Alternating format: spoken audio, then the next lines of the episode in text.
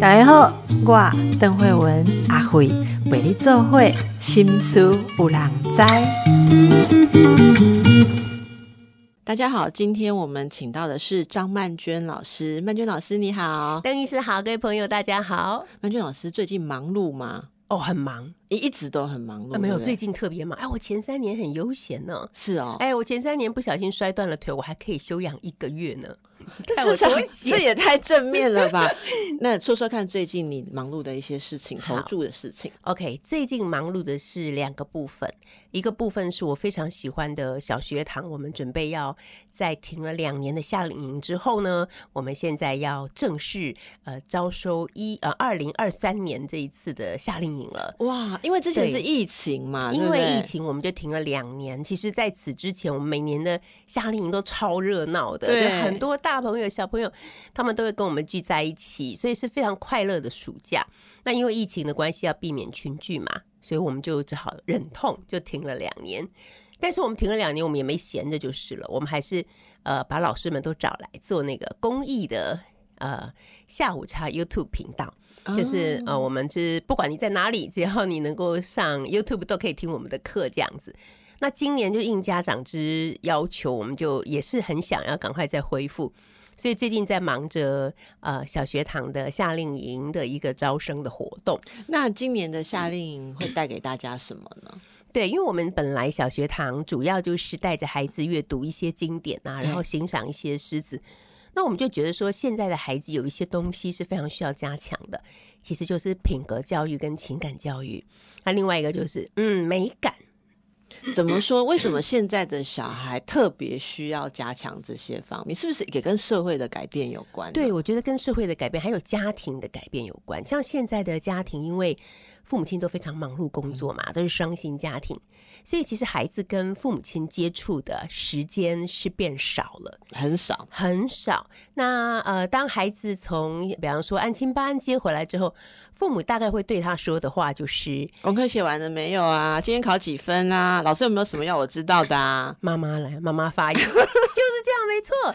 然后我还有一个，嗯，你今天有喝水吗？水壶拿出来我看。对，没错。你水喝的够不够？对不对？今天有没有吃青菜什么之类的？糟糕，都没有讲到品格，我突然 突然间惊醒。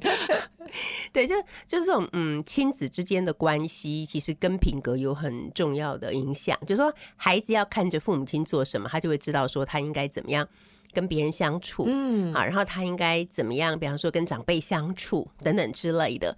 可是现在这种机会就越来越少。那父母子女之间的关系，就是就是说，虽然父母亲为孩子付出了很多，但可能很多时候孩子没有感受到这个部分，那就需要我们来提醒他们啦。哈，然后在情感教育也是一样嘛。那还有一个就是美感的教育，因为现在这个社会太匆促了，太快了，什么都很快。你问孩子春夏秋冬有什么不一样，他们可能真的讲不出来，因为他们每天就是在室内嘛，从家里上车去学校教室接出来去安亲班，我们现在的生活跟科技，不就是要把春夏秋冬搞得都一样吗？对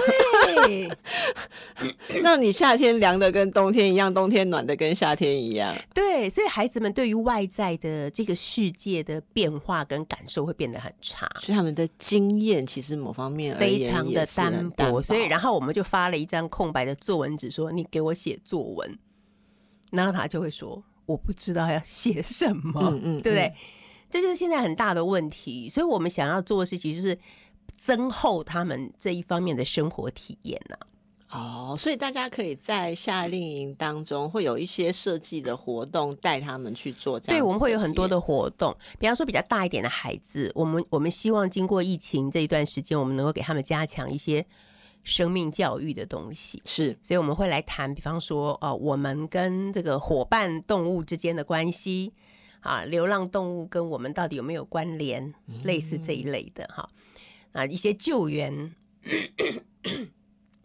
一些救援的活动，就是救援那些流浪动物啊，或者是一些受困的动物的活动。然后比较小一点的孩子，比较，小是指多小？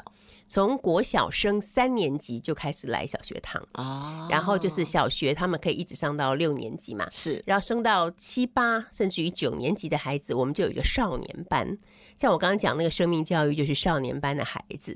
那比较小的孩子，我们教了他们一些诗以后呢，因为我真的觉得说，真诗中有画，画中有诗，所以我们就会呃设计让他们去用诗来画灯笼。然后每个孩子就会有他自己的彩绘的作品，这样子是是，对，所以就是希望孩子他们可以呃真正的把他们的感受表达出来。那现在的小孩最缺乏的其实就是呃感受力跟表达力。哎、我觉得感受力跟表达力这个东西，真的是生活的情调。哦，对这不是你用任何东西可以用最快速的方法来买到或者输送。哦，启动在小孩身上，这也是牵涉到父母本身要有这样子的情怀。对，可是问题是现在父母亲非常忙，那哪来的情怀呢？真的没有，所以呢，我们就说要想到给孩子比较好的这种感受，我们要照顾好父母。哦，这也是曼娟老师一手在做小学堂，另外一手一直在照顾哦这不同辈的人。那我今天很荣幸哦，就是我拿到这个热腾腾的这个曼娟老师，你说这是中年三部曲的第三部，之前我们已经大家都有读过了嘛，我辈中人，以我之名，对不对？然后它嗯其实它都有个我。我辈中人，然后以我之名，现在是自成一派，对而且书上派写的好大哦，对，就是老师成派了，跟前面两部相比的话，那其实这一本书的封面感觉是最没有设计感，但它完全突出了这个“派”字。为什么有派？除了就是我觉得，我希望我自己跟我们所有的中年的朋友们都能够做一个气派的大人以外，还有就是我发现啊，气如果派的大人，对气。派的大人，然后如果哈你没有一点派，你想要做自己哈是做不到的。好，我们赶快来谈怎样叫气派。好，怎样叫气派呢？就是在很多小的事情上面呢，不要再那么斤斤计较哦。比方说，在可以可能的范围之内，可以多给别人一点。每天不要想着说，哦，我给了他，他怎么回报我？或者是我为什么要给他，都没有人给我？就像这种就是不气派的大人。老师，我马上就要提问了，然后你？说，因为为什么我们到中年越来越不气派？因为我们就会觉得我们人生剩很少，时间也很少，然后也不再赚钱的钱也剩很少，这所有东西都少了之后，我们给别人是越来越计较呢。以前不计较，诶，例如说，我那天才听一个听众朋友留言哦，他也是听我们在跟其他的来宾聊中年之后的心境，说要更给自己余裕，对所以他就来分享一个例子。他说以前跟朋友约，他有个朋友老是迟到，嗯他以前都随便他，反正你迟到我就看点书或做点什么事情。他说他决定从呃今年开始。对方如果迟到，他就站起来走人，因为他他没有时间再为他浪费。可是后来这个朋友其实是很久的朋友，所以两个人就有点友谊局语，他就觉得很难过。他写了一个信来问说：“我这样难道错了吗？因为我不想再多被别人占便宜，这就没有达到那个更自在、更气派的状态。”我我的意思说，这个例子让我们看到很多人到中年以后是更害怕给人家。多东西，因为觉得自己少了。那为什么老师可以做到不一样的想法，反而是更开阔呢？哦，我觉得这件事情就是这样。其实这个朋友一直做到他站起来走了都没有问题，但是他为什么要很难过呢？因为他没有做自己嘛，所以后面的难过就不气就派。难不是难过就没必要啦。就是我如果是我，我会告诉我这个朋友说，你每次都迟到，害我非常担心，我不知道你路上有没有出现什么问题或是干嘛。是所以我希望你以后跟我约就不要迟到。如果你没有办法准时到，我们就下次再约。嗯嗯，OK，好，我已经先把话讲了，对不对？好，那如果下次我去了，你还是迟到，那我就走了。我们所以这个，讲过啦，所以这个是不是在要多给别人体谅的范围内？不是不是，我觉得这个不是、欸，我觉得因为像我这本书里面，我有有最重要的一点就是，我觉得人要做自己。那在做自己的过程之中，就是你会为你自己所做的每一件事情，其实是负责任的。嗯啊，然后你负了责任之后，就算别人不满意，你也没什么好不高兴的，因为怕不满意是他的问题啊。嗯，就这个是前提嘛？对，不这个是前前提，就所以才说派要派一点呐、你为什么要觉得难过呢？嗯，他就是迟到啦，那你就是走啦，你就是没有办法再等他了，你就走了。那问题不在你啊，你为什么要难过呢？你如果派，你就不会难过了啊。如果你是一个派的人，他干嘛迟到？他也不用他每次都迟到，又不是我的问题，哦没错走了，对是不对？那那这个跟老师一开始说的那个，有时候可以不要那么样的计较，可以多给别人一点。我们怎么融合这个这个概念？什么叫多给别人一点？多给别人一点，就是说，因为其实我觉得我们呃比较年轻的时候，就是中年以前吧，大家都非常积极营营的，其实想要追求的是成功嘛。对，好然后我们这就是站在世界的中心呼喊爱呀，呼喊钱，呼喊名这些东西，对不对爱都是要呼喊爱得到，最多了，对。等到我们渐渐老了以后，我觉得我们就是从那个世界的中心呢，走向了边陲。所以，当我们走到边陲之后，我们就不用再大声的呼喊，有就有，没有就没有，其实没有那么大的关系。我觉得啦，我们这一代，其实包括邓医师，我们这一代其实都算是不会到老的时候一穷二白的那一种了。我觉得不会了。因为其实真的台湾的呃财富，大概就是积累在现在四十五岁以上到七八十岁这一代人的这这这几代人，不是一代人，这几代人的身上。你怎么去分配自己的财物？怎么去呃安排自己的生活？其实年纪越大以后，我们的需求没有像以前那么多。对，好，然后我们真正会花在生活上面的钱，其实慢慢的变少。但是我们应该好好想说，怎么样可以让自己活得开心一点？我觉得这才是最重要的。所以就以爱来讲好了，我看到太多年纪大的长辈，一天到晚在那里还是在呼喊爱。就是在担心子女呃回来的不够啊，对代表你不够在意我，代表你不够注意我，那个代表很多，对，就是去比较。比方说，我今天是一个祖母，然后我发现为什么我的生日的时候，我的孙子只打了一通电话来说生日快乐，可是我从脸书上却看到他还特别赶到从台北赶到台中去为他的外婆庆祝生日。哦，你知道这种事常常有哦吗？知道，OK，这个感觉你就会很不舒服，因为这里面带了很大的比较性，就是为什么他是那样，为什么我是这样，这个很难的。好，但是如果你想说每个人都是个体，好，我跟我的孙子是这样的关系，那他跟他的外婆是那样的关系，他跟他外婆的关系并不会影响到我跟我孙子的关系，可能我们的关系就只是这样而已，有没有外婆都是一样。你懂我的意思吗？这个洒脱了，这个真的啊这个我我可以感觉到，事实真的是这样。但是我们一生花了多少时间心力在纠结这个事情？对啊，我后来突然就想到说，就像有的时候有些人会讲说，哦，我好羡慕那个邓医师哦，好人又漂亮，好，然后你看他又可以结婚，为什么我结不了婚？他还有小孩，为什么我没有小孩？OK，问题就是今天没有邓医师，你可能也没结婚啊，你可能也没有小孩啊，我应该没有悟到任何人结婚，对耶，是不是这个意思？对对对，就是我们很喜欢这样子去想，好像觉得别人所拥有的每一样东西都是夺走了我们的资源，可是其实并不是。其实这个其实，在几本书里面，大家有看到曼娟老师有分享照顾家里面长辈的经验哦。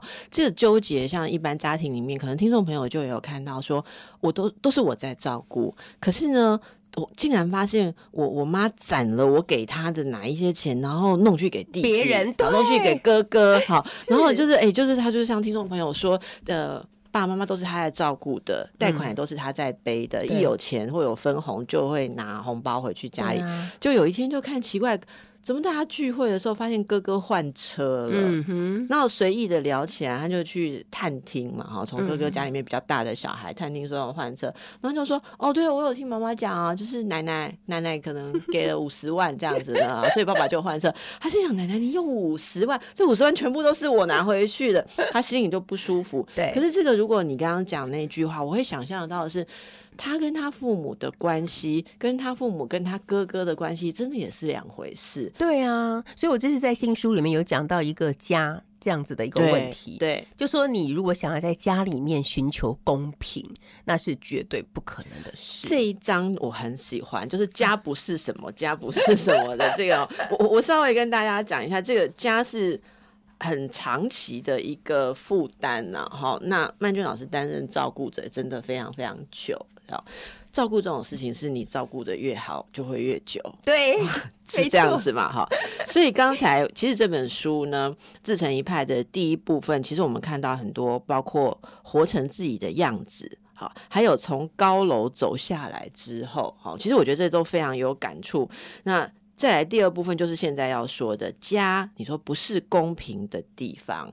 然后我特别有感的，等一下来跟大家分享，家竟然不是讲爱的地方。你你有没有常常听到这句话？有，所以我们让大家先震撼一下，等一下广告之后回来。OK，曼君老师，你知道我们听到家不是讲爱，其实你写的是不只是讲爱啦。对于他们，因为他们的这这个江湖上的说法是说，家不是讲理的地方，是讲爱的地方。。对对，我们就会这样想嘛？难道不是吗？哦，我很烦呢、我很讨厌听到这句话耶，因为我觉得越是爱一个人，你越珍惜跟他的爱，你就越应该要讲理呀、你你怎么能够爱一个完全不讲理的人，然后一直爱他，一直爱他，一直爱他？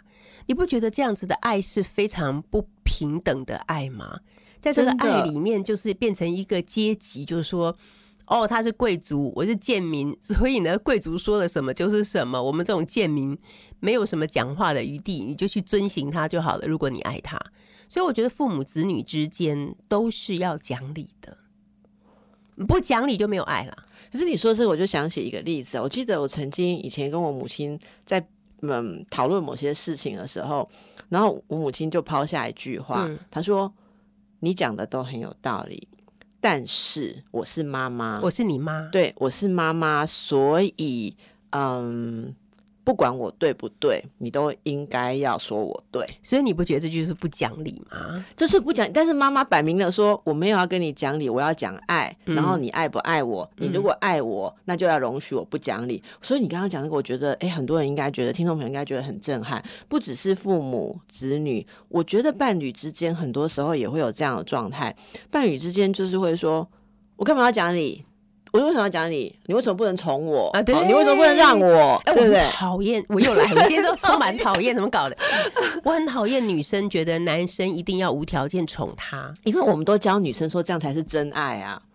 才不是真爱。我觉得这个就是因为那个男生，首先那个男生他总有一天他会宠累了。一定会，对，那所以如果你不要他，你就硬是逼他宠你，你放心，他有一天一定会离开你。然后你就可以证实你心里面的剧本，终终究没有男人会真的爱你，这个世界上没有真爱。没有真爱，没有真爱。我试了这么多次都没有办法。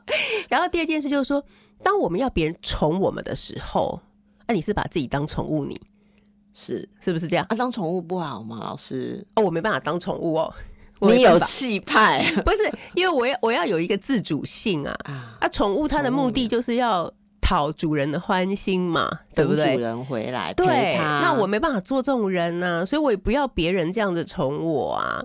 那我的想法就是，我希望我能够找到一个呃旗鼓相当的伴侣。嗯，啊我们可以，我们当然可以互相爱对方，但我们也可以在一起讨论哲学、讨论艺术、讨论人生会发生的每一件事情。然后这个时候，我们的关系是平等的。所以，哎，邓医师，你知道吗？我没有结婚，我觉得其实还有一个很重要的原因，就是我不太会撒娇，你知道吗？我不太会撒娇，我可能都把撒娇的时间拿来讲理了。老师，不过身为一个有结婚的苦主，我真的要跟你讲撒娇在结婚里面也没有用，没有用，因为我跟你讲，我有时候我有时候觉得事情解决不了啊，哦，每天要见面，然后人家就会教我说撒个娇嘛，哈、嗯嗯，我跟我老公撒个娇的时候，他说：“你这么大一个人，为什么不能讲道理？为什么要用撒娇来赖皮呢？”所以大家真的不要，老师真的有 会不会撒娇？这又是一个误会。撒娇真的是一件没有用的事情所以，并不是撒娇的女人比较好命。没有没有，哦好真的好没有用。嗯，是一件没有用的事，嗯，那到底要怎么办呢？就不要结婚。没有了我的意思是说，重点就是，不管你有结婚没结婚，我觉得是回到你说的，要认知到人与人之间是平等的。嗯，然后像你说，不管家或是关系，它不只是让你爱跟被爱的地方，它是一个大家应该怎么说？每个人都有他自己的中心在意的事情，然后大家可不可以协同运转？所以你这里面还有很多个家不是公平的地方。嗯，我们必须要认识识家不是公平的地方啊。每一个孩子跟父亲或母亲都有不同的缘分。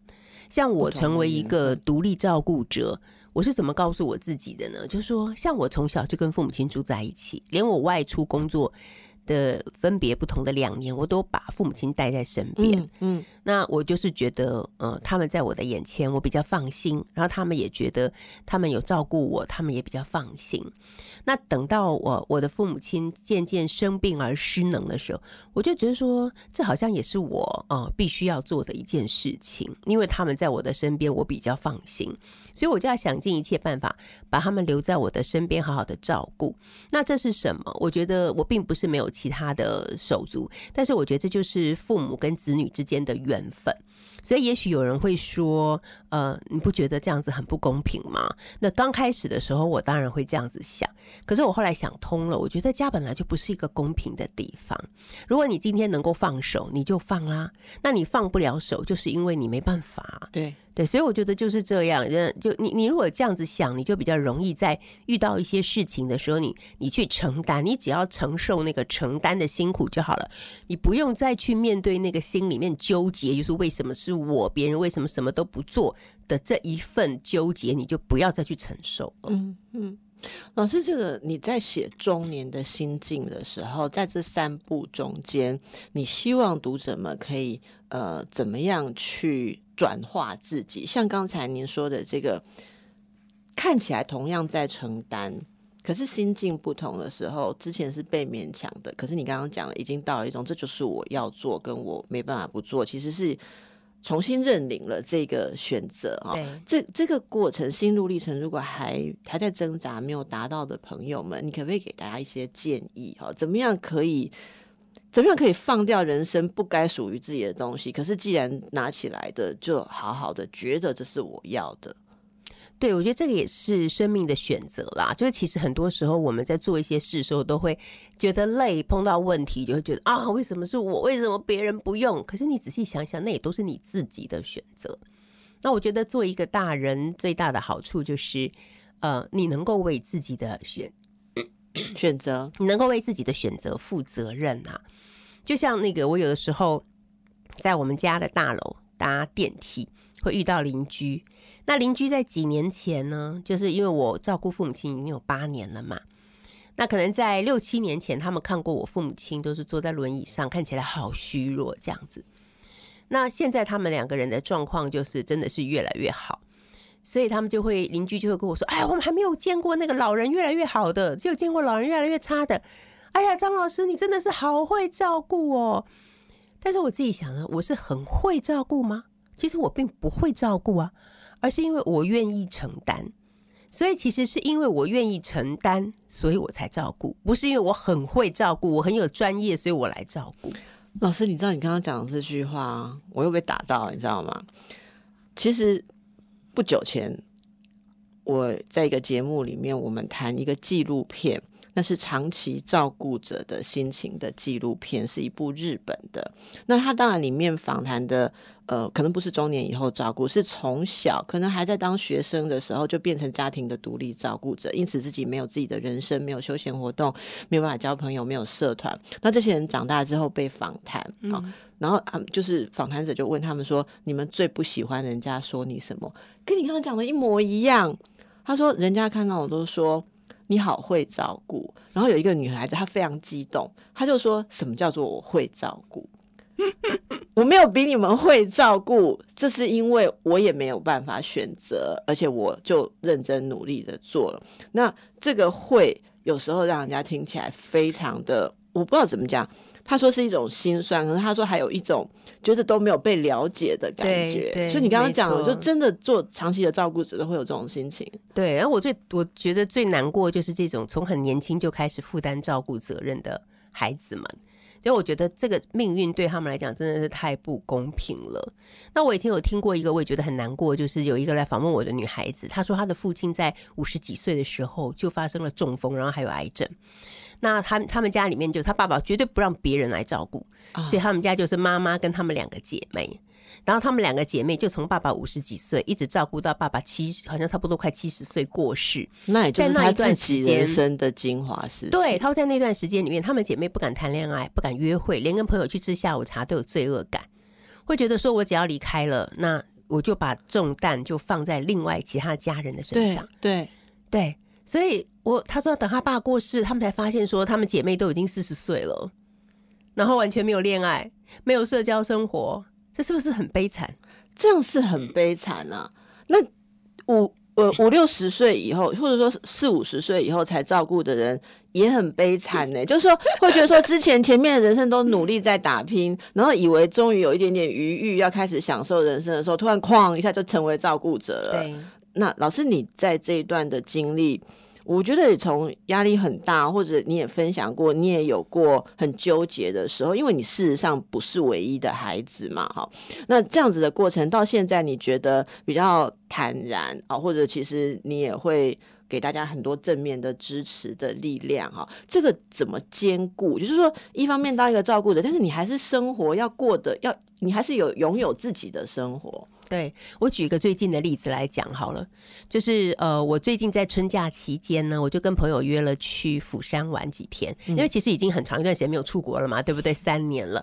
那三年之前呢，其实我要出国，因为我有一个很好的帮手，他是一个外籍看护阿尼，所以有他在，他是可以搞定我爸妈都没问题的。是，那他就常常说，呃，我在家你就不用担心，你就出去外面工作就好了，这样子。那所以我就想说，哎，那我要出国了，我就跟阿妮讲，然后阿妮就说，你什么时候要告诉爷爷，就是我爸。不知道为什么，我就觉得他不会开心，因为我爸爸是一个个性比较难相处的人。那所以我就说没关系，拖到最后。那天我是下午的飞机，到中午的时候我就告诉他，我说爸，我跟你讲，我等一下啊，我要跟朋友去釜山，我这个礼拜一去，我下个礼拜一就回来了。家里的事我都已经跟阿妮都已经呃说好了，你就不用担心这样子。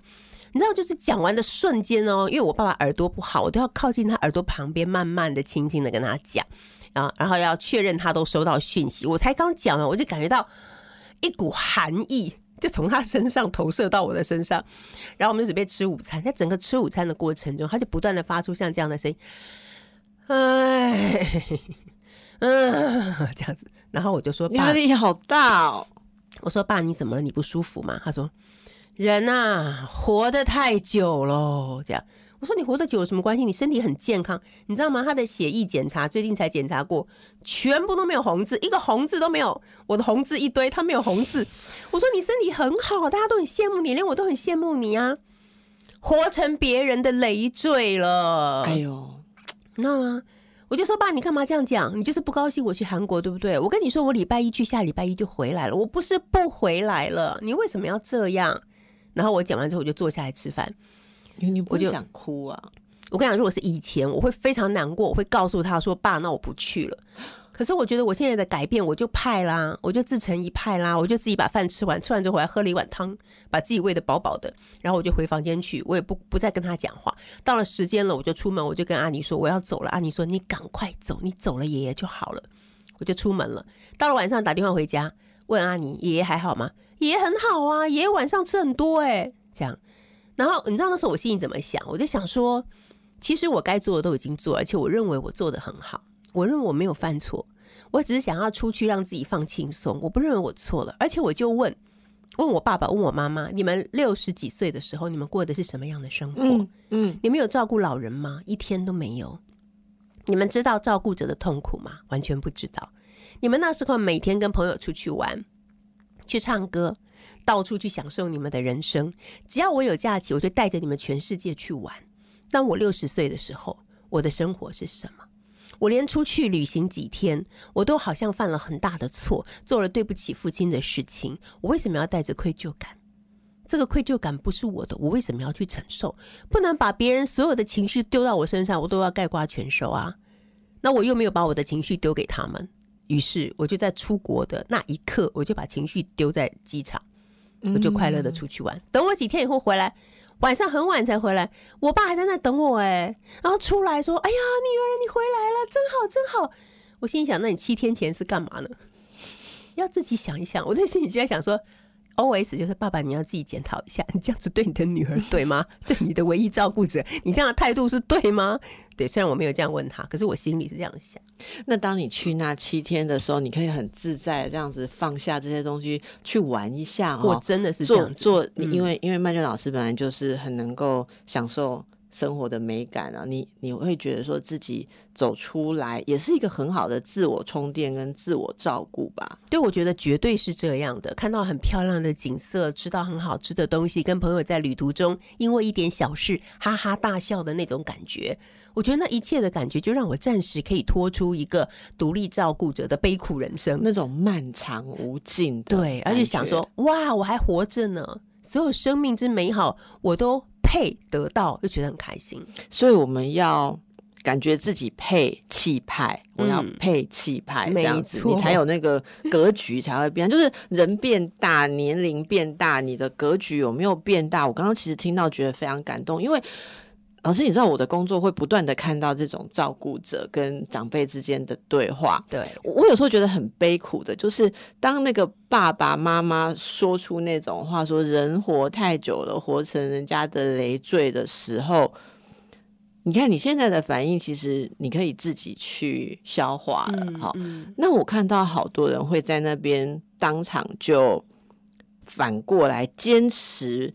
要跟父母理论，对，或者要父母讨句跟他讨句公道话。好，那句公道话就是说，呃，你什我什么时候把你当累赘？你说说看。好，那哥哥有管你吗？姐姐有管你吗？好，呃，某某人有管你吗？好，然后我怎样？我我我我花了多少时时间金钱？好，你今天给我说句公道话。嘿，那我有把你当累赘吗？好，然后这个。刚好话转回去，父亲就正好接着说：“对啊，你现在就是在对一个你讨厌的累赘发脾气。”然后另外一个人就跪下来说：“天地良心，那我死好了。”就我常常看到这样子的画面，没完没了啊！其实你说到底哈，我觉得这些父母亲他们就只能够对他们身边的贴身的照顾者去发泄他们一切的情绪。真的，那这一切的情绪并不见得是你做的不好，而是他们对这个世界以及对于自己的无能为力的一种愤怒跟怨恨。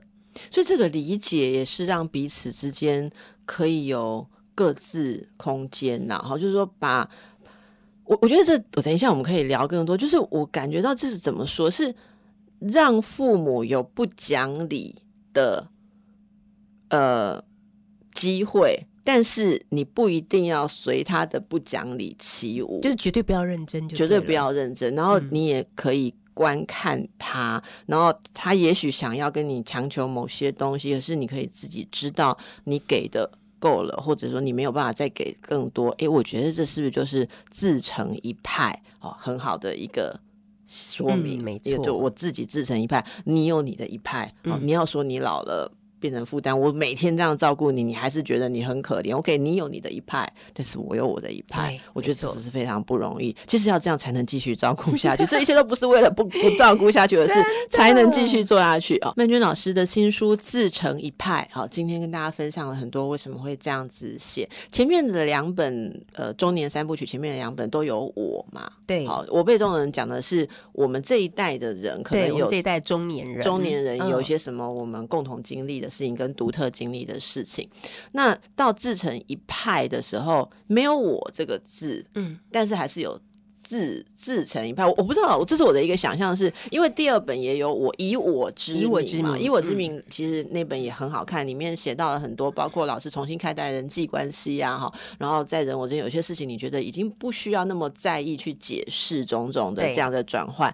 那我很好奇，在第三本没有我这个字，有没有 特别的想法，还是我到哪里去了呢？我到哪里去了？我已经成了一个派了，这样 是自成一派。是，就我觉得其实。每个人都这么独特，每个人都应该要活成自己的样子，而且你应该越活越无所畏惧，就是不害怕别人不喜欢你，然后也不害怕老之将至或者老已至的这件事情都没有什么好怕的。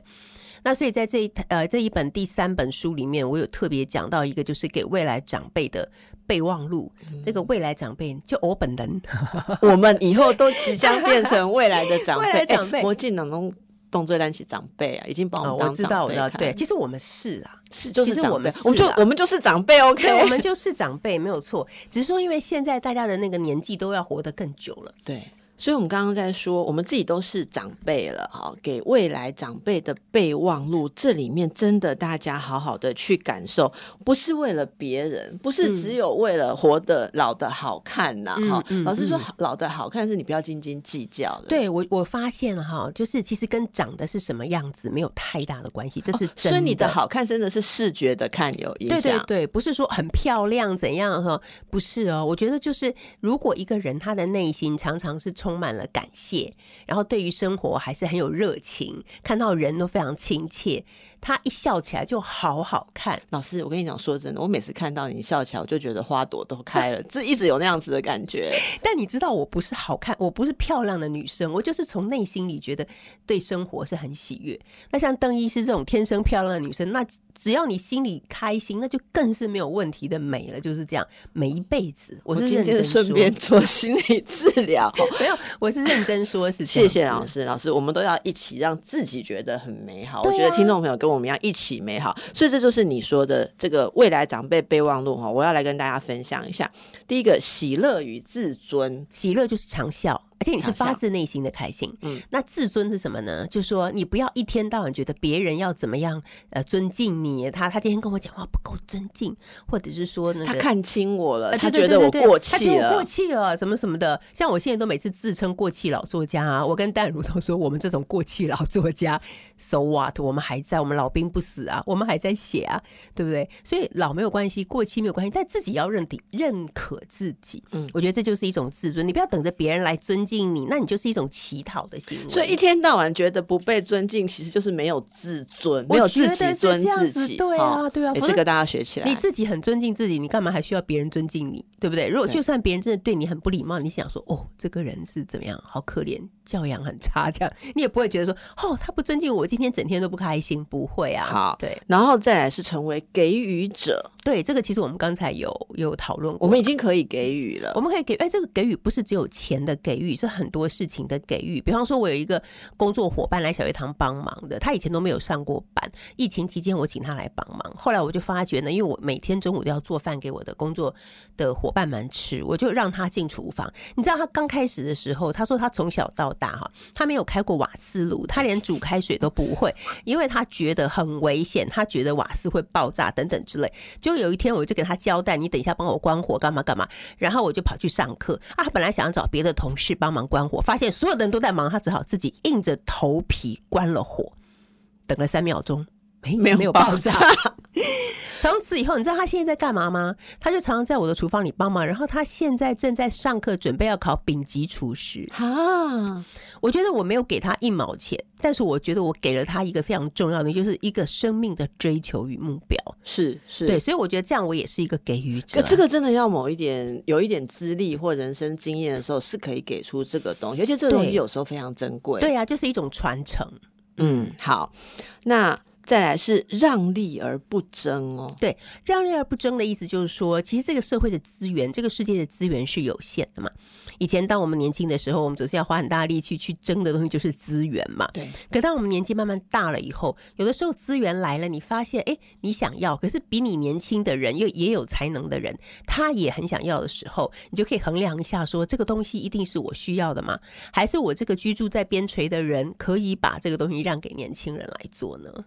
对，就举个例子来讲，就是说我之前一直在一个杂志叫《小日子》帮他们写那个专栏稿，我写了好几年。后来有一次，我就跟当时的那个社长冠英说，那个稿子我只写到下个月，我不写。他就吓了一跳，说：“老师，我就是怕你跟我分手，这一天终于来了，什么一大堆。”我跟他说：“不是，你这个是小日子，小日子是一个文青杂志。”我说：“我即将六十岁了，我怎么样也不能算是一个文青了。”我说：“年轻作家那么多，写的那么好，为什么不让读者多认识一下他们呢？”然后他就说：“老师，那你再考虑一下。”我就一个月以后我就没有写了。那我我觉得这个是什么？就是说这是一个舞台。